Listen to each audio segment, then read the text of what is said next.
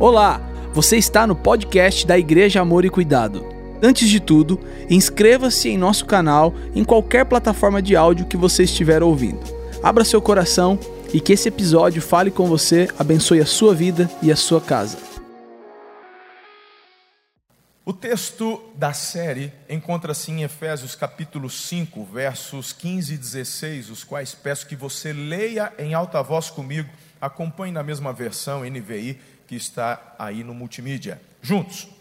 Tenham cuidado com a maneira como vocês vivem. Não seja como insensatos, mas como sábios, aproveitando ao máximo cada oportunidade, porque os dias são maus. Queridos, a vida cristã não é um parque de diversões.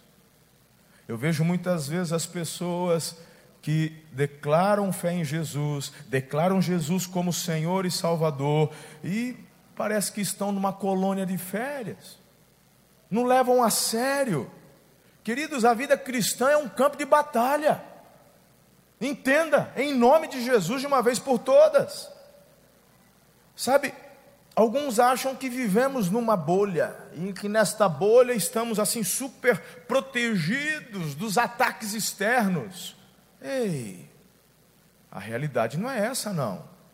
Somos guardados pelo poder do Senhor, amém, mas estamos inseridos num mundo onde o inimigo tem, sabe, liderado muitas áreas, justamente porque nós, você e eu, igreja de Jesus, estamos deixando alguns lugares vagos, e quando esses lugares estão vagos, irmão, soldado que sai da sua posição fica à mercê do inimigo a posição, sim ou não?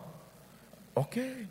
Então nós estamos inseridos muitas vezes em circunstâncias e situações que acabam ficando complicadas para a gente. Tanto que Jesus falou: Não peço que os tires do mundo, livre-os do mal. Somos direcionados por Deus a agirmos aqui, nesse mundo, para fazermos a diferença. Agora, Sabe qual é o grande problema? Essa turma que acha que a vida cristã, assim, é só, eu sou frequentador, eu sou, assim, como é que fala? É, eu simpatizante de Jesus. Se for de simpatizante, melhor ainda que fazer. Eu sou simpatizante da igreja lá do. Sou simpatizante do pastor Marcelo. É, o problema é teu, meu irmão. Você está escolhendo a pessoa errada. Antes fosse só de Jesus, mas só ser simpatizante não vai mudar nada tanto no seu curso na terra, mas principalmente no final da tua vida com relação à eternidade. O que demanda de fato transformação e autoridade na tua vida é quando você se rende aos pés de Jesus e declara o senhorio dele sobre a tua vida. Aqui está, Marcelo, o grande problema quando o pessoal não enxerga a seriedade dizem que gostam de Jesus, até amam Jesus, até o primeiro confronto com a sua carne, com a sua vontade, com aquilo que ele acha e quer. E aí ele deixa de lado o que a palavra, os princípios nos e acaba. Aí, irmão, não pode ser sério um negócio desse. Jesus afirmou, eu estou repetindo isso quase todo domingo de forma proposital para vocês. Jesus afirmou: de fato serão meus discípulos se fizerem o que eu ordeno, o que eu mando. Agora, olha aqui, nessa questão da batalha espiritual, ou você é soldado ou é vítima. Vamos colocar os pingos nos is aqui. Tem muita. Vamos começar ajustando o negócio aqui. Ninguém aqui é general, irmão. Tem um ou outro, vai ter general. Tem gente já usando que eu sou general. Ei, pera lá. Aqui, meu irmão, tem esse negócio, não, não tem patente. Somos todos soldados. E o general valente, o nome dele é Jesus de Nazaré. Ponto. Ele é o general valente, ele é o Senhor dos exércitos, ele detém toda a autoridade no céu, na terra e debaixo da terra. É o nome que está acima de todo nome, cujo joelho, todo joelho, na verdade, se dobrará, querendo ou não. Melhor quando é por vontade própria em adoração. Mas mesmo se não quiser fazer um dia, forçadamente, terão que se dobrar. Então, queridos, quando você entende que nessa vida você não está num parque de diversões, mas está numa batalha, e de que você não é vítima, você é chamado para guerrear, tu é soldado, aí as coisas começam a mudar. O prisma começa a mudar.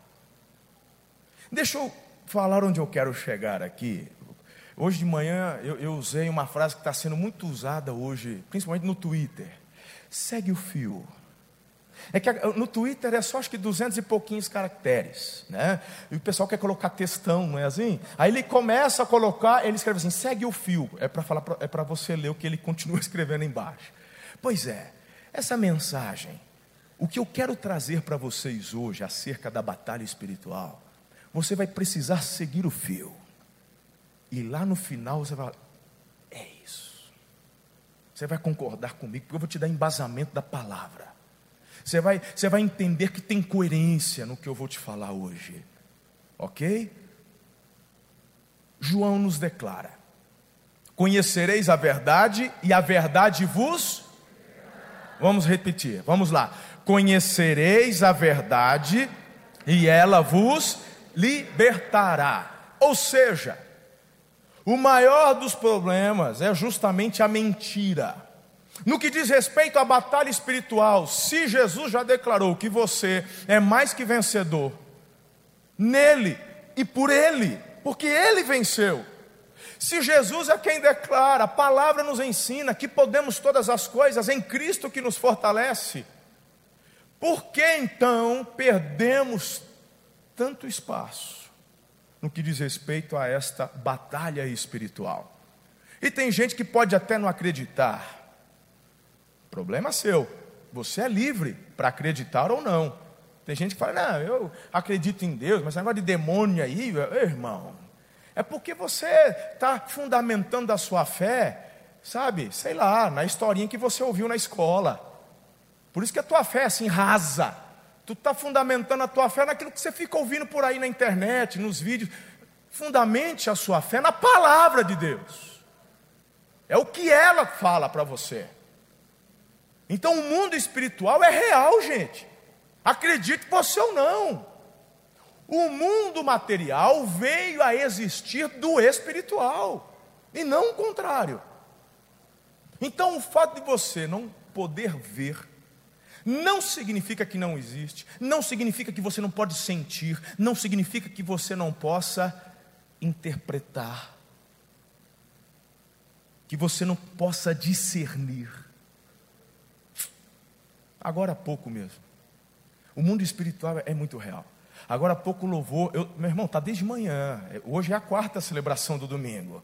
São as mesmas músicas, são as mesmas mensagens.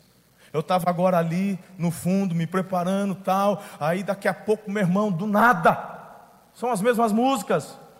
Mas daqui a pouco estava lá chorando. Algo aconteceu aqui no meio de vocês. Hoje, agora, agora. Aí, meu irmão, se você eu não decidi nada. Pois é, irmão, é que você está totalmente desconectado. Mas se de fato você declara, tu tens a chave do meu coração, meu irmão, o mundo espiritual, ele se comunica, se fala, mexe. Por que, que você está aqui hoje então? Ninguém te obrigou a vir. Algo moveu. Só talvez um adolescente ou outro que o pai falou: Tu vai igreja? Tu vai porque eu estou mandando. Ah, então pode até ser que 1% ou 2% tenha vindo obrigado. Mas o restante veio porque quis. Então tem algo que se move em você para de fato crer naquilo que não vê. E essa é uma das definições de fé. Crer no que eu não vejo. Conhecereis a verdade e ela te liberta. Olha só, que, que eu quero dizer aqui que isso tem a ver com batalha espiritual? Quem aqui é da época que tinha bicho no, no circo? Elefante, leão? É, não só só eu velho não, tem bastante gente aí, vem. É, essa galerinha da turma atual só do circo de Soleil, só tem gente dando pirueta. Não. Circo raiz, circo raiz, irmão.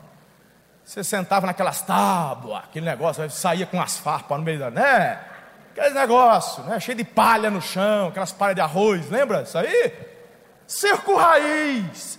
Irmão, né? Aquela tenda toda, a hora que você chega, aí o elefante entra, rapaz, né?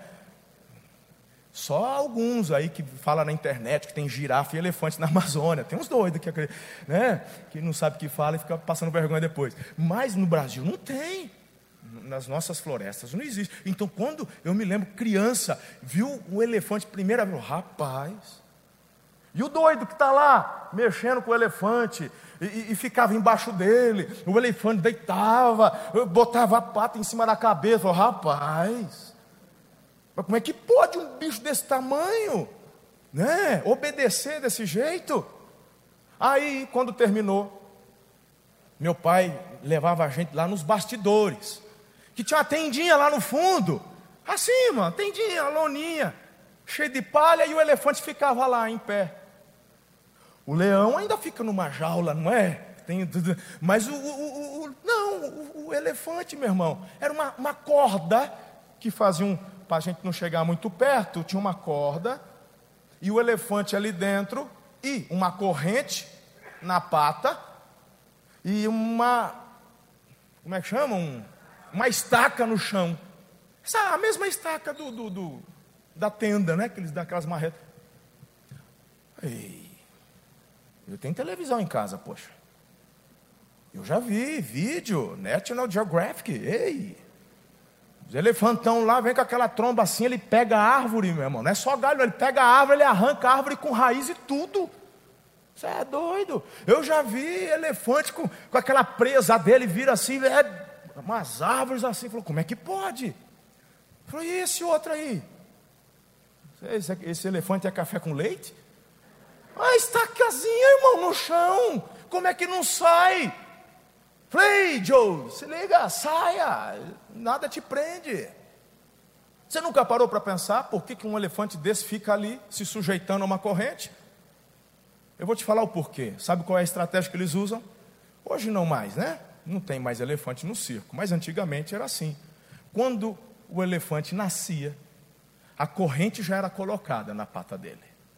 E quando a corrente era colocada, ele era preso então pela corrente numa estaca só com um elefantinho novinho, não consegue sair. E ele cresce dessa forma, com uma corrente presa. E ele então coloca na cabeça: eu não posso. Só que quando ele chega à sua fase de adolescente, juventude, fase adulta, ei, a força dele está assim, ó, multiplicada por zilhão. Ele pode derrubar o circo, irmão. Tem vídeo das décadas de 80 aí, desses elefantes endoidando, né? E nos Estados Unidos, lembra? Fazendo uma arruaça, levantando um carro. Mas ele fica preso, a maioria, porque ele acha que não pode. Esse elefante é você. Quando nós estávamos mortos em nossos delitos e pecados, porque passamos de fato a ter vida e vida abundante depois de Cristo, diga amém. amém. Quando estávamos debaixo da ira de Deus, porque o nosso pecado atrai a ira, o perdão vem por Jesus. Então, quando nós estávamos lá, uma mentira foi declarada: você não pode, você não consegue você é burro, você é esse trauma, você é um órfão, você é. E meu irmão, a gente cresce ouvindo tanta asneira. Aí chegamos a Jesus e ele diz: Eu estou aqui não apenas para lhe dar perdão dos pecados, mas para restituir aquilo que o inimigo te roubou. Mas.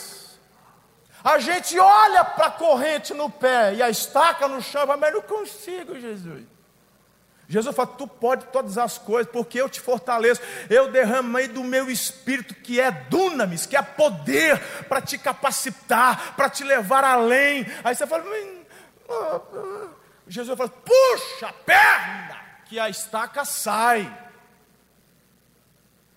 É você que está acreditando na mentira. No que diz respeito a batalhas espirituais, o que leva muitas vezes as pessoas a continuarem vivendo derrota após derrota, é porque estão acreditando na mentira do inferno que você está debaixo do jugo de Satanás. É impressionante, irmão. Impressionante. Tem gente que acha que batalha espiritual é você amarrar o capeta. Está amarrado, não, já aí? Está amarrado. Aí sei o que, está amarrado, né?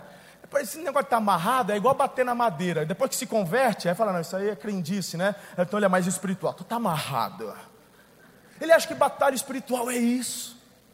Batalha espiritual, irmão, é ocupação, porque nada adianta você amarrar o diabo se a tua língua continua solta, se a tua mão continua pegando no que não deve, se os teus pés continuam te conduzindo para um lugar onde você não deveria ir.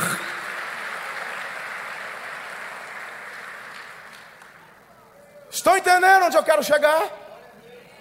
Conhecereis a verdade, e a verdade vos libertará. É profundo. Então vamos à mensagem de hoje. Aleluias. A primeira mensagem de sete é essa. Se bem que eu já estou dando a introdução para vocês. Diga, mude a visão. Tu vai ficar, meu irmão, nessa aí do cão, porque nessa série não vou dar ibope pro diabo, não. Se vou... Não, porque tem gente que viu na internet, batalha espiritual. Eu vou lá, hoje nós vamos, né? Aí tem gente que sai triste, pô, o pastor nem falou do diabo direito hoje. é, verdade, tem uns crentes esquisitos, gente. Você já, ei, eu sou da época dos caça-fantasmas, quem lembra? Mas do primeiro, né, irmão? Não esse remake. O primeiro, o raiz, o caça-fantasma, top, não é verdade? Meu irmão, eu olho para a igreja hoje, a gente tem os caça-demônio. São esquisitos igual os caça-fantasma. Não pode ouvir, ele quer lá. Ele quer ver o, o cão rosnar. Ele, não sei, meu irmão. O que está acontecendo? Precisa mudar a tua visão sobre batalha espiritual.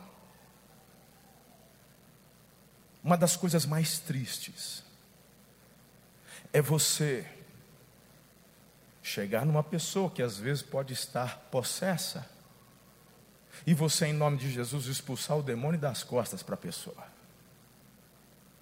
Porque quando você dá uma ordem, ele vai obedecer, porque há poder no nome de Jesus. Mas quando a casa permanece vazia, diz o texto, que depois volta sete vezes pior. Diga ocupação. Então não expulse demônio de ninguém se você não estiver disposto a conduzir esta pessoa aos pés da cruz de Jesus. Se você não está disposto a andar em amor ao lado dessa pessoa, ajudando-a compartilhando com ela a vida, sendo instrumento na vida dela. Ocupação. Onde havia trevas, hoje é luz. Mudar a visão. O nosso texto de hoje, Mateus capítulo 13. Aliás, deixa eu começar com Efésios 1,18.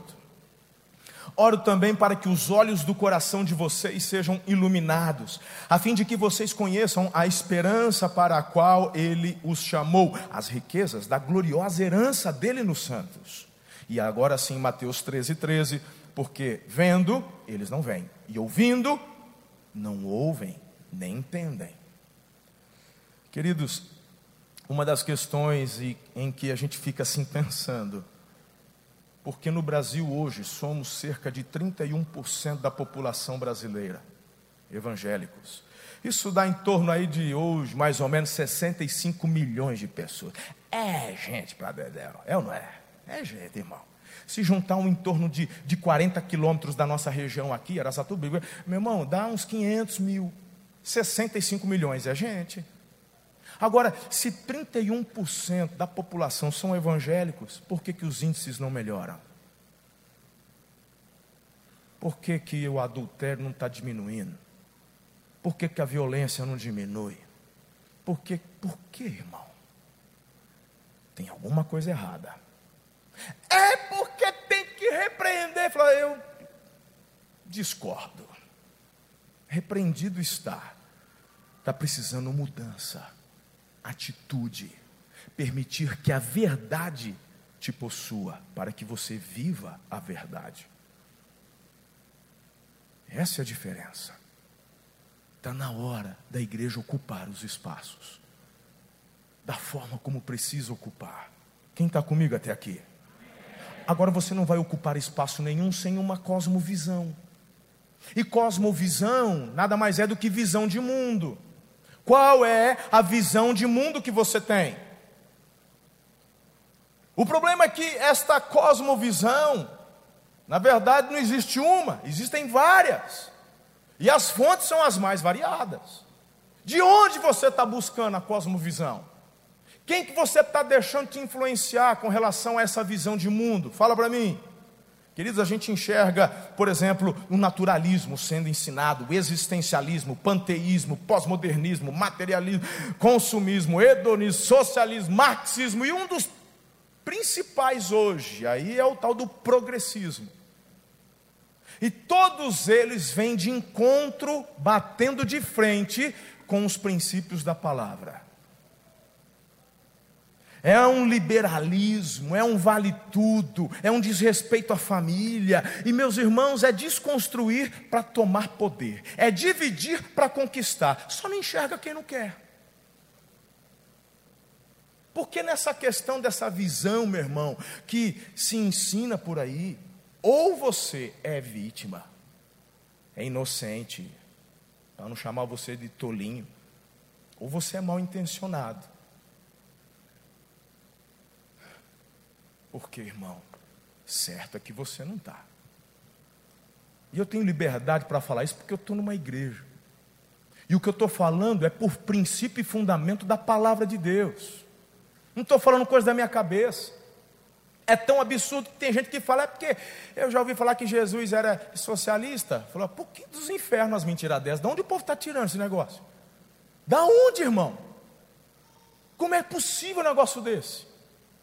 Por falta de uma cosmovisão bíblica, por falta de uma cosmovisão do céu, você começa a abraçar e adotar a visão que estão distribuindo por aí, irmão. Uma das áreas, uma das faculdades que mais vem disseminando essa visão progressista é o direito. Graças a Deus que temos professores bons, firmados, cristãos, conservadores, que ficam ali, né? Mas a visão, a filosofia, a cosmovisão progressista. Está aí, irmão.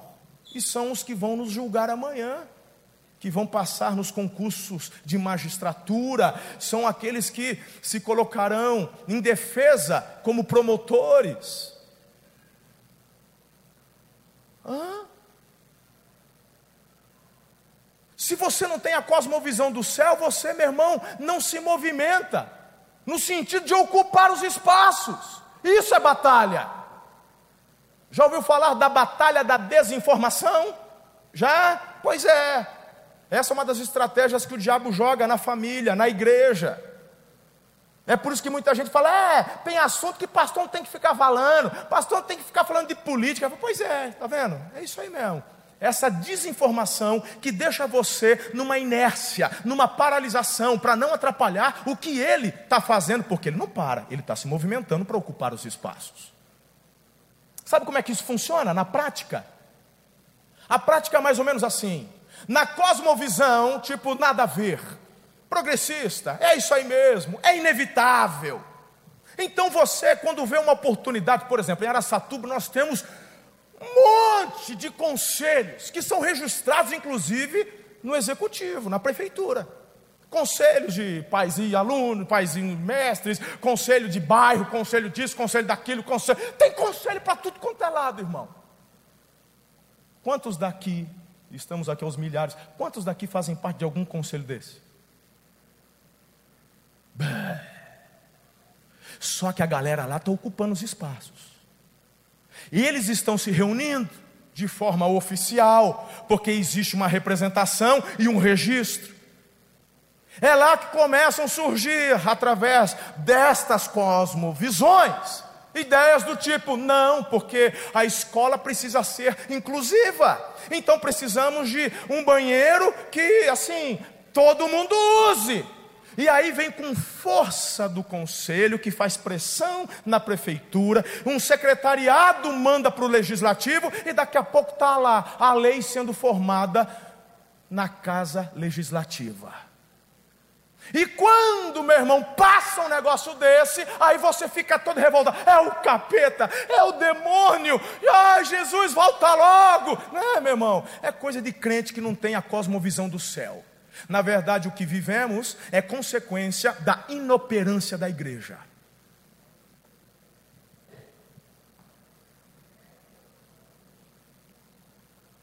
Se você tivesse no conselho, falou assim: não, não, não, não, não. A nossa Constituição. Mas tem gente, meu irmão, não sabe nem o que é Constituição, né? Tem gente que acha que crente não tem que estudar.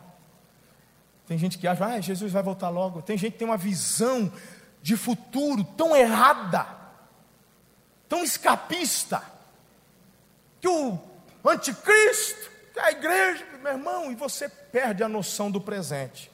Quem não tem visão de futuro é, padece no presente. Por que, que eu vou me preparar para fazer algo extraordinário se o anticristo vem e vai acabar com tudo mesmo? Então, uma má notícia, né? Para quem achava que na pandemia tudo ia acabar, tá aí a coisa se reerguendo de novo. Tem um pessoal que está até triste. Poxa, eu achei que ia acabar agora. Eu estou desde o começo falando. Falou, se liga, irmão, que o melhor está por vir. E tem gente que critica, né? Tem gente que é tão espiritual que fala: ah, que absurdo. Essa declaração herege de que o melhor está. O melhor é Jesus e ele já veio. Falou, ô oh, cara pálida, vamos conversar um negócio. Vem cá, ô, ô lindinho, olha, de fato, Jesus é o supra-sumo, é o blaster, o mega, é um nome sobre todo nome. Ok. Só que Jesus, ele disse algo muito interessante: venha o teu reino, seja feita a tua vontade, aqui na terra como no céu. Então, quando eu entrego minha vida a Jesus, o Espírito Santo vem habitar em mim, sim ou não? Você também. Aí eu te pergunto: quando o Espírito Santo veio e habitou na tua vida, você assim saiu do zero e foi para o infinito?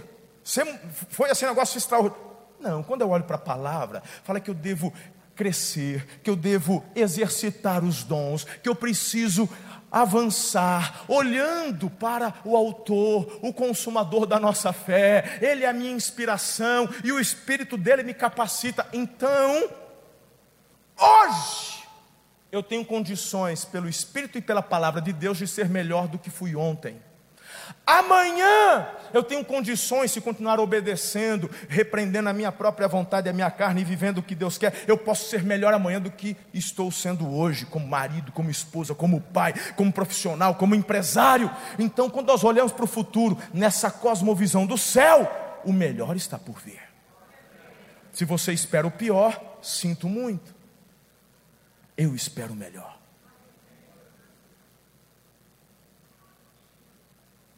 Batalha espiritual se vence quando a verdade toma conta do teu coração. As mentiras começam a cair por terra. Então, para ser aqui objetivo com vocês, se você quer, querido, vencer, o primeiro passo na mudança dessa visão é você ter a visão bíblica.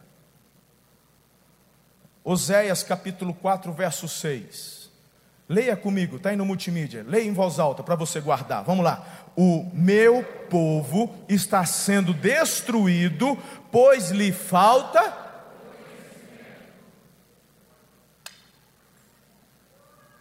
Lhe falta conhecimento. Conhecimento não é, não é só ter versículo decorado, não, o lindinho de Jesus. Meu querubim. Não é, não. Conhecimento é ter sabedoria do alto, é ter discernimento espiritual, é a aplicabilidade da palavra que você conhece no seu dia hoje. Meu Deus! Antes de responder coisa alguma na sua vida, pergunte: o que, que a Bíblia diz a respeito disso?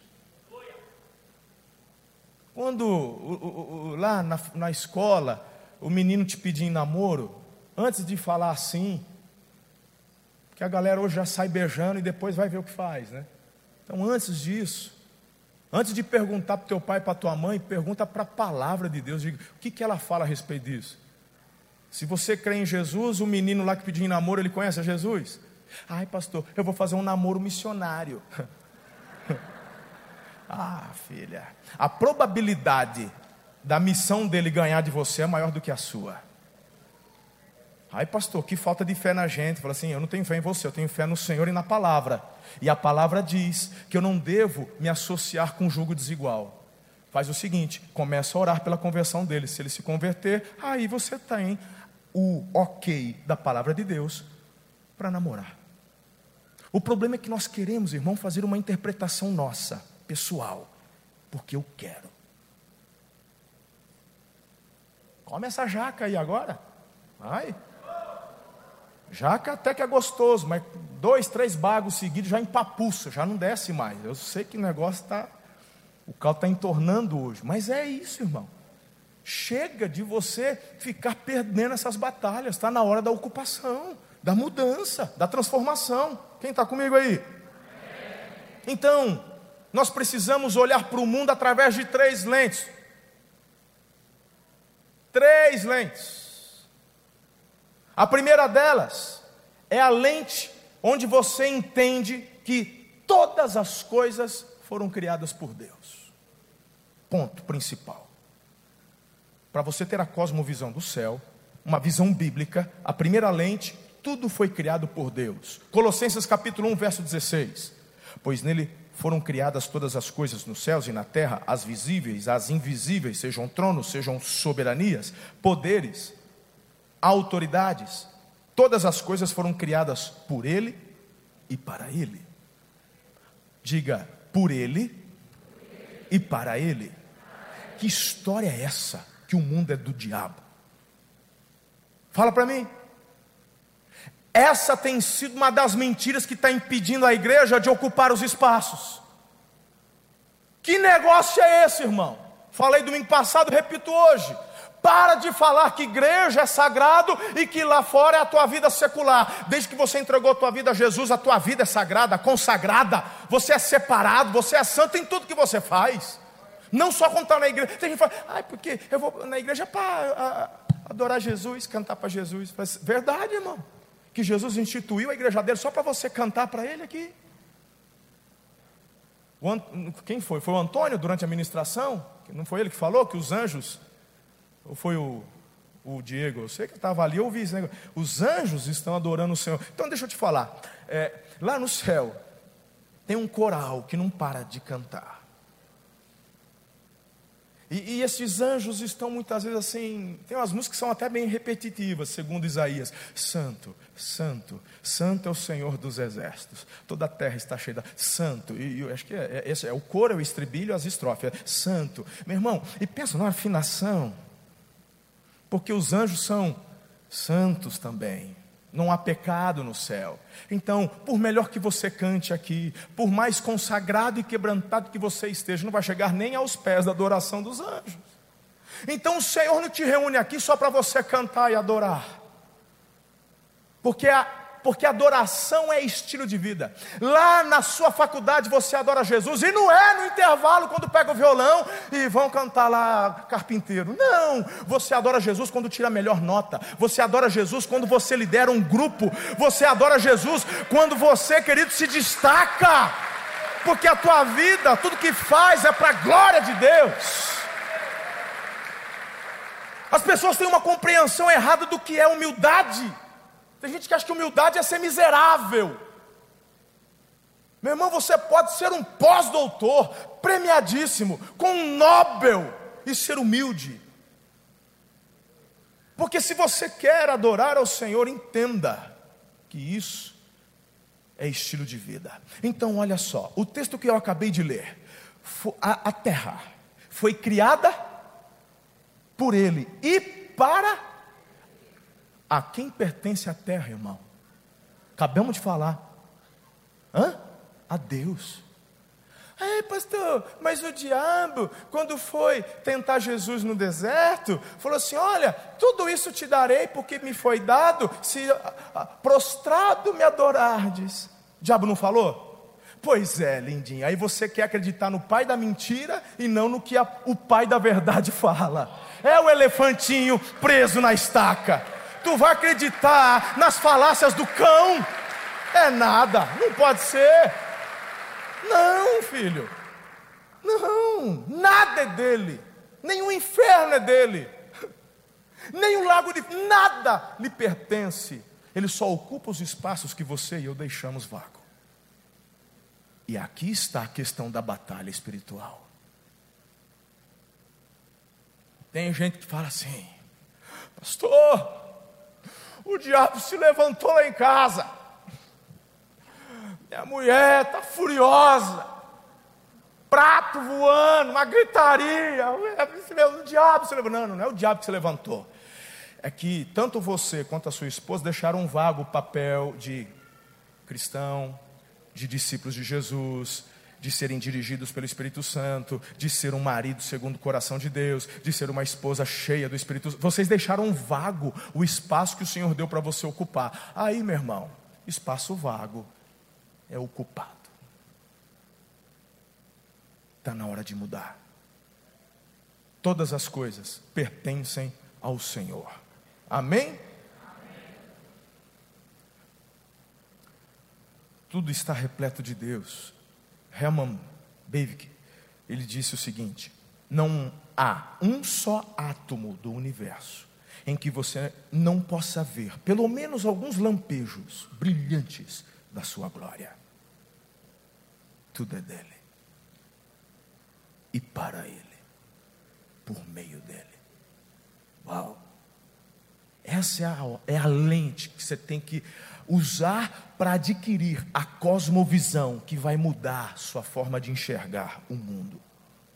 Segundo lugar, a segunda lente, toda a criação foi deformada pelo pecado. Ok, então ao passo que eu olho para o mundo e vejo que ele todo foi criado e pertence ao Senhor, mas com a ótica também e com a lente de que este mundo criado foi deturpado pelo pecado. As coisas, meus irmãos, elas partem da ordem e para a desordem. Já é uma lei da física comprovada, não é? Tudo parte da ordem para a desordem.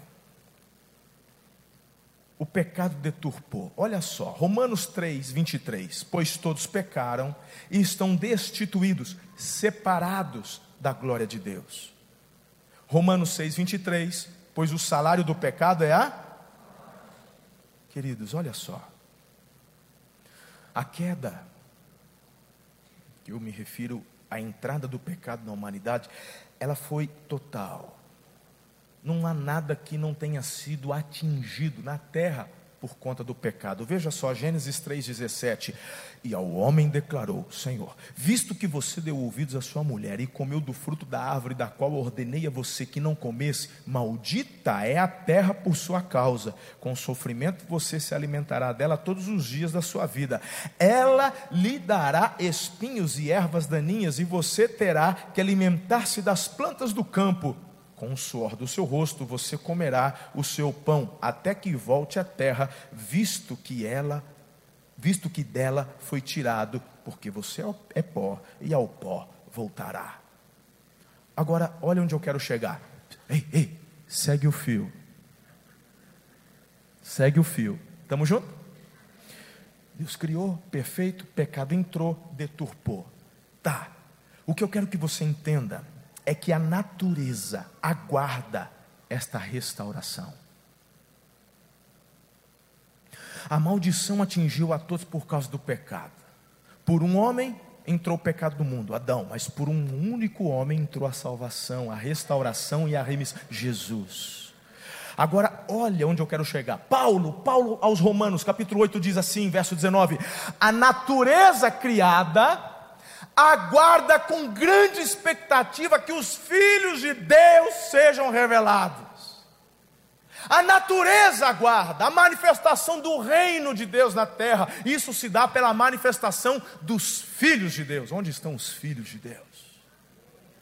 Através, queridos, da sua vida, o céu se manifesta na terra o céu se manifesta na terra. O texto continua: pois ela foi submetida à inutilidade, ou seja, consequência do pecado, não pela sua própria escolha, mas por causa da vontade daquele que a sujeitou, na esperança de que a própria natureza criada será libertada da escravidão, da decadência em que se encontra, recebendo a gloriosa liberdade dos filhos de Deus. Uau! Sabe, quando a gente olha para tantas coisas ruins que acontecem no mundo hoje,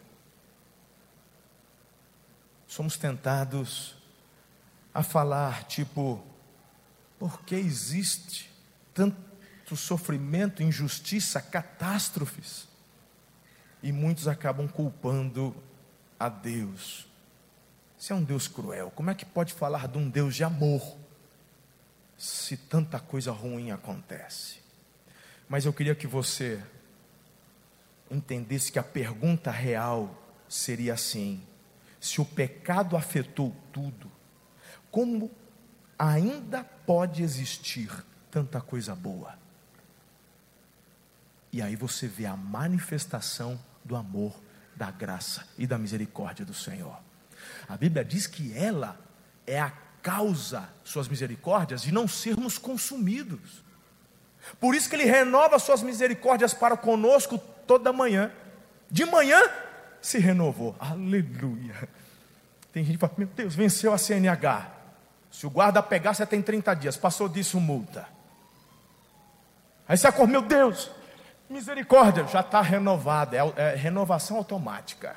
Acordou, está renovado. Acordou, está renovado. As misericórdias do Senhor a causa de não sermos consumidos. Então para de falar, ah, se tem tanta coisa, o que que deve? Assim, meu irmão, por causa dele, não acabou tudo. E não é ele que está acabando, somos nós, quando estamos perdendo a batalha. E a batalha se perde quando você deixa os espaços vagos. Ei, Uau, meio tenso hoje aqui. Hum. E a terceira lente para você usar? Você lembra da primeira? Deus criou. A segunda, pecado deturpou. Terceira lente. A redenção de Jesus é total. Eu quero, eu quero que você entenda isso. A redenção de Jesus ela é total.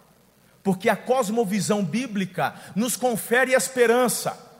A Bíblia nos promete que as reivindicações ilegítimas de Satanás um dia vai cessar, vai cair por terra.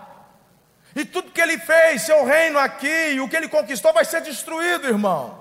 Gênesis 3, ali está declarado, o próprio Deus declarou que viria o descendente da mulher. Ali, Jesus estava sendo profetizado em Gênesis 3,15, viria para pisar a cabeça do diabo.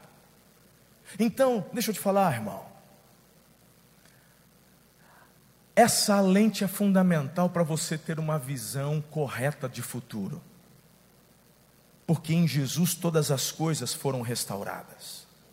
Todas as coisas foram restauradas. Olha só, Colossenses 2,13 quando vocês estavam mortos em pecados e na incircuncisão da sua carne, Deus os vivificou com Cristo. Ele nos perdoou todas as transgressões e cancelou a escrita de dívida que consistia em ordenanças e que nos era contrária. Ele a removeu, pregando-a na cruz e tendo despojado poderes e autoridades, fez deles um espetáculo público, triunfando sobre eles na cruz do Calvário. Aleluia! Essa é a nossa certeza, a nossa vitória. É a obra redentora de Jesus, não apenas na sua vida, mas sobre o mundo. Só que, irmão, a redenção do mundo se dá pela manifestação dos filhos de Deus. Essa é a batalha, a ocupação. É assim que funciona. Está na hora de você ser o melhor naquilo que você faz para a glória de Deus, porque você adora o Senhor naquilo que você faz. Você é cozinheira, então cozinhe para a glória de Deus. Você é vendedor, seja vendedor do mês para a glória de Deus. E você vai perceber que o próprio Deus é quem vai te honrar, te exaltar e te promover. Deus não está interessado em ganhar almas, Ele quer vidas completas porque somos formados de corpo, alma e espírito. Então, precisamos nos render por completo. A obra redentora de Jesus, ela é completa. Paulo fala em 2 Coríntios 5, 18: Tudo isso provém de Deus, que nos reconciliou consigo mesmo por meio de Cristo e nos deu o ministério da reconciliação. Eu fui reconciliado e deu a você e a mim este ministério de reconciliação. Somos canais da propagação do Evangelho, somos canais para trazer o reino à terra.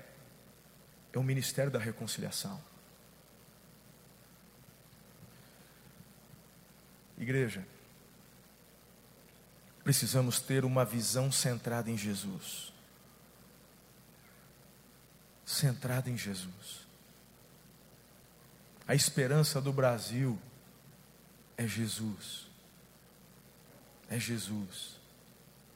Apoiaremos, irmãos, os candidatos que declararem que vivem e concordam com os princípios que concordamos. A igreja não é partidária. Mas não dá, irmão, para apoiar bandido, ladrão, corrupto. Não dá. Não dá para apoiar, meu irmão, quem é abertamente adepto a socialismo, comunismo. Não dá, irmão. Não dá. É necessário haver um posicionamento. Olha, a nossa vida precisa estar centrada em Jesus em Jesus. Então, logo vai chegar eleições municipais, logo vai chegar, você vai ter que eleger vereadores, logo vai ter lá vaga no conselho lá da escola paz, vai lá ocupar. Vai lá, senta nessa cadeira, vai ter que estudar, vai ter que ler para não falar borracha. Porque não é só falar, ai, consegui, entrei, falei, e agora faço o quê? Ficar mudo, calado, vale nada, ficar assim em casa. Você está lá para fazer a diferença. Tem que ler, tem que estudar. Ah, mas eu não sei. Vem conversar com a gente, que eu vou te dar professor para te ensinar sobre isso. Te capacitar.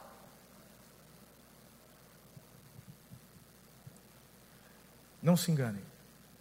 A esperança não está numa pessoa daqui da terra. Está em Jesus. Pessoas são falíveis, decepcionam, erram, mas quando você olha para Jesus, a tua visão de futuro sempre é vitoriosa. Porque esta cosmovisão do céu nos faz aguardar o melhor. Quando nós estávamos naquela crise em 2014, irmão, 2013, 14, desemprego. Gente, vocês se lembram disso? A impressão que dava, ó, não tem jeito não, porque era só escândalo em cima de escândalo, escândalo, escândalo não tem jeito. Falou assim, meu irmão, quando nós olhamos para Jesus, ficamos firmados. Não, não é que começou a melhorar? Rapaz, a miséria é pouco é bobagem, desgraça é pouco é bobagem, pandemia, pronto, agora. Não, mas vamos olhar para Jesus. Melhor. Meu irmão, as coisas vêm, graças a Deus. Olha para Jesus que você vai continuar, você vai prosseguir.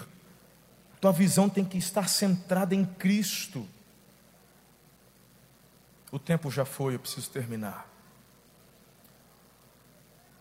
Então, para encerrar, além de ter uma visão centrada em Jesus, a cosmovisão do céu, você tem que ter uma visão correta do seu futuro. pessoal do louvor pode entrar, por favor. Olha só Romanos 8:37. Você pode ler comigo declarando em fé? Então vai mas em todas estas coisas somos mais que vencedores por meio daquele que nos amou. Ponto. Ponto final.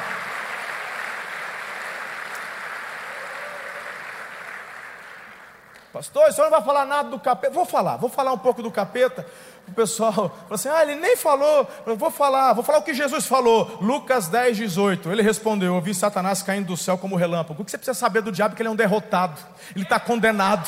Só isso basta. Só isso te basta. Mais nada. Eu fico impressionado com os caça-demônio que quer estudar, meu irmão, não é? A ordem cronológica do cão, e não sei o quê, e, para, gente. Não pode ver um. Eu, e tem crente, tem, tem, um, tem uns pastores que sabe que dá ibope, aí manda um livro lá, né? Fala assim, olha, não sei o quê. Aí o povo vai lá, compra e lê. Aí o cara lê e não dorme de noite, tem pesadelo. Fala, olha, é batalha espiritual. Não é, que você está fora da verdade. Se você estiver na verdade, tem pesadelo, não, irmão. O diabo se levanta para cair. Tanto que Tiago fala: sujeitai-vos a. E o diabo ele se levanta? Se levanta. Mas ele fala: resistir ao diabo. E ele ele chega para te enfrentar, ele vê Cristo na tua vida. Fala, já, sai fora, velho.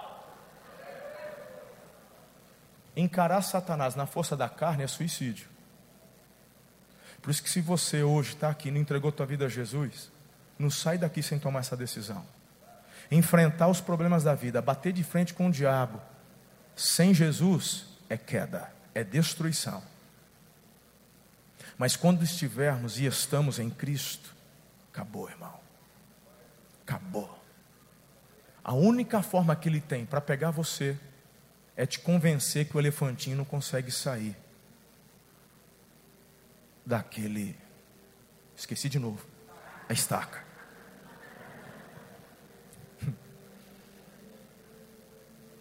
Vamos tirar essa estaca do pé. Vamos tirar essas correntes. Porque foi para a liberdade que Jesus te libertou. Para você viver o melhor para você não viver debaixo da opressão da mentira. Então, tu, na, tu não nasceu esquisito, não. Para de, de, de, cair nessa conversa, nesses mimimi. é porque eu sou gordo, é porque eu sou magro, é porque eu sou amarelo, é porque eu sou branco, é porque eu sou preto, é porque não sei o quê. Para com esses negócios aí. Eu sou filho amado do Pai. Eu sou filha amada do Pai. Eu sou mais que vencedor em Cristo que me amou. Eu vou ocupar os lugares que Ele me deu para ocupar. E você vai viver de vitória em vitória. Em nome de Jesus. Você não é o seu trauma. Você não é aquele abuso do passado. Você não é um órfão. Não. Ele é o teu Pai. Ele sonhou com você. Ele idealizou você. Ele blindou você. Tem gente que fala, eu sofri tanto. Pois é, você sofreu tanto. Mas você chegou aqui, não chegou? Chegou, ok. Então ele tem plano, ele te preservou, te guardou. Então, ao invés de ficar com a estaca te prendendo, eu não consigo sair, Jesus fala: arranca isso, vem para a liberdade. Ocupa os espaços.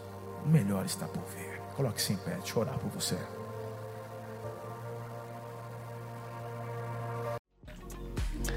Muito obrigado por ter ficado conosco até o final. Se este conteúdo abençoa a sua vida, compartilhe com todas as pessoas que você conhece. Siga-nos também em nossas redes sociais, arroba Amor e Cuidado. Deus abençoe.